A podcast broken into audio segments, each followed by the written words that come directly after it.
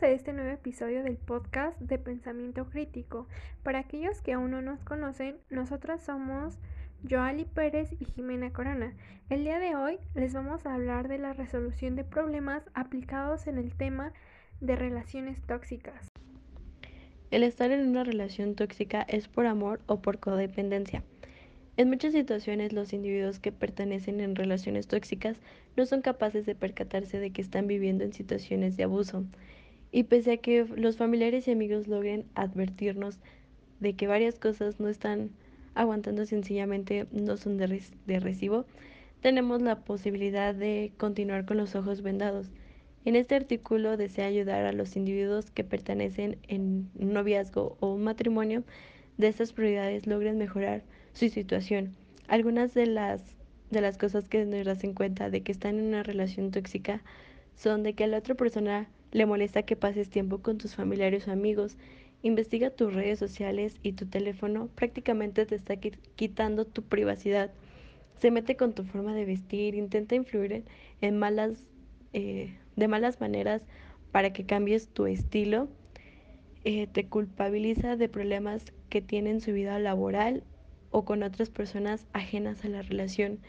Se dirige a ti con exigencias o malos o malos tratos muy frecuentemente.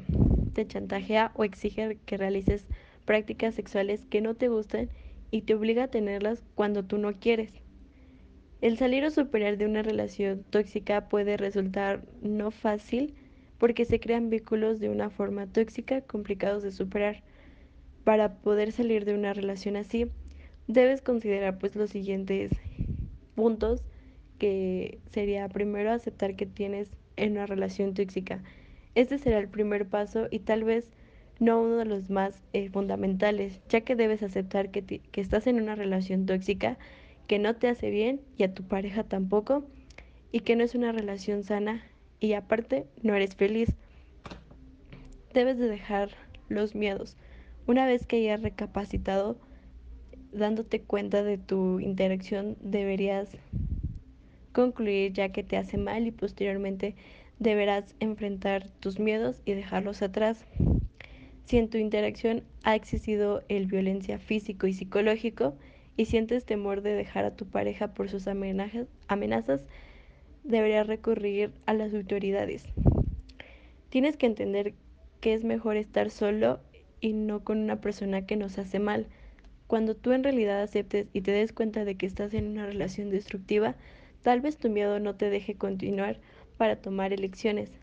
Así es que no te sientas solo, porque encontrarás apoyo tanto en tus familiares como amigos, debido a que no vale la pena avanzar acompañados de una persona que lo único que te atrae es tristeza y desilusión en tu vida.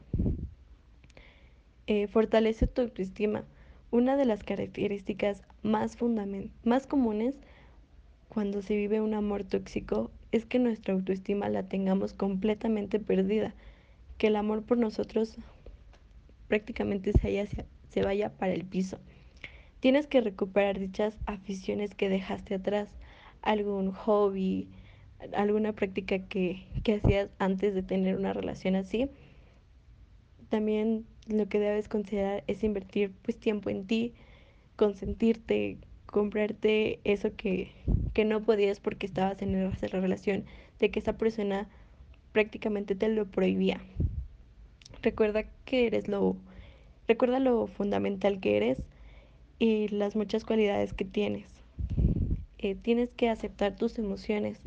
Para ello debes saber que seguramente experimentarás muchísimas emociones que te harán pues sentir bien. Eh, pero, eh, pero es parte del proceso de la ruptura. No estarás así toda tu vida, debes sentir y expresar tus emociones libremente. Y la última y más importante es que debes, debes buscar ayuda profesional, ayuda profesional psicológica. Siempre será la, la gran opción que te servirá de apoyo en tu proceso. A veces tenemos las ganas de tomar decisiones y materializarlas, pero no siempre tenemos la determinación y fuerza suficiente de lograrlo.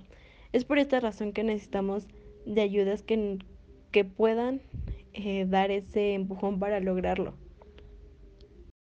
Es un tema sumamente importante conocer, ya que en nuestra vida cotidiana siempre nos involucramos con este tipo de situaciones, ya sea en un noviazgo, una amistad o incluso con familia cercana, y no siempre nos damos cuenta que es un problema.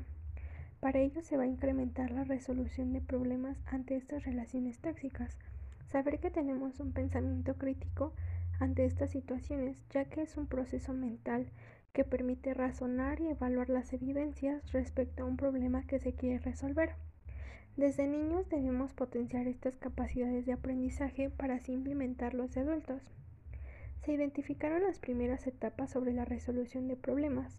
1. Identificación del problema. 2. Estructurarlo. Y 3. Buscar las posibles soluciones.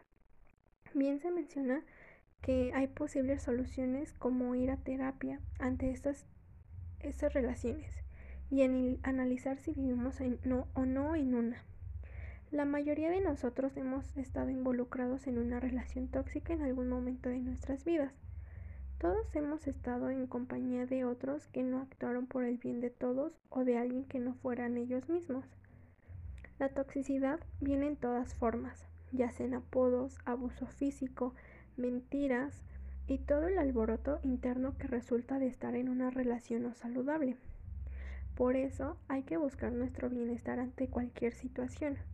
Como personas debemos de tomar la decisión de de si seguir o no en esa relación.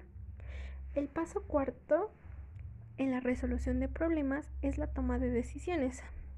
Ya se mencionaron varios. Por ejemplo, tenemos como solucionar el problema si nos rodeamos de personas positivas, si nos mantenemos cerca de un círculo de apoyo positivo y constante. El practicar el autocuidado, ya sea mediante ejercicio, la lectura de algún libro o ir a terapia. El quinto paso es la implementación de la toma de decisiones. Si ya tomamos la decisión de ir con un psicólogo o algún especialista, es hora de tomar el teléfono y sacar una cita, que esa decisión que ya se tomó no se quede en el aire, porque sabemos que el tomar decisiones es difícil, sabemos que el tiempo y el amor que existió en esa relación se irá para siempre, olvidándonos del maltrato y las humillaciones. Por último paso es el monitoreo y la búsqueda de retroalimentación. Reconocer que estás en una relación tóxica es el primer paso para mejorar nuestra salud mental y el segundo es dejar esa relación tóxica. Pero para mejorar es asegurarnos de que estás lidiando con tu trauma mental y emocional interno de maneras positivas. Reconocer y aceptar estos sentimientos y comportamientos que pueden desarrollarse inmediatamente después de dejar la relación tóxica es un paso sumamente importante en el viaje para recuperar la salud mental y emocional.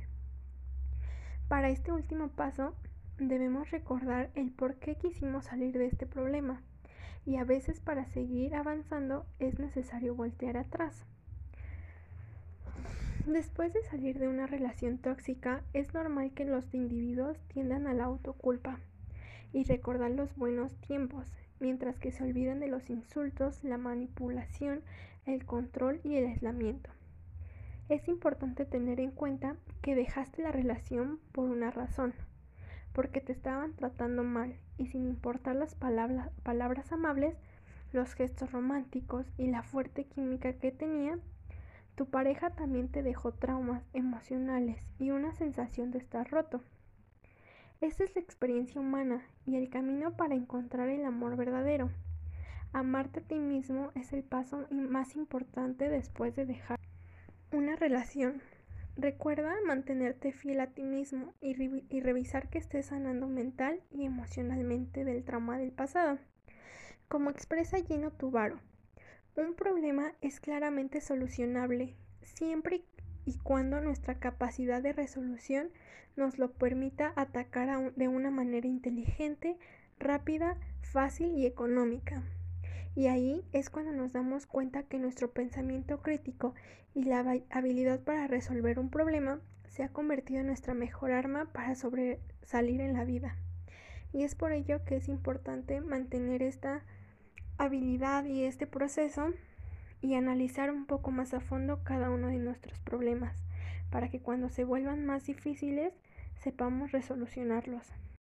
El pensamiento crítico y la resolución de problemas está día a día en nuestras vidas. Es por ello que este podcast tiene como objetivo el hacerles conocer las etapas de resolución de problemas para que para ustedes sea más fácil. Gracias por su atención.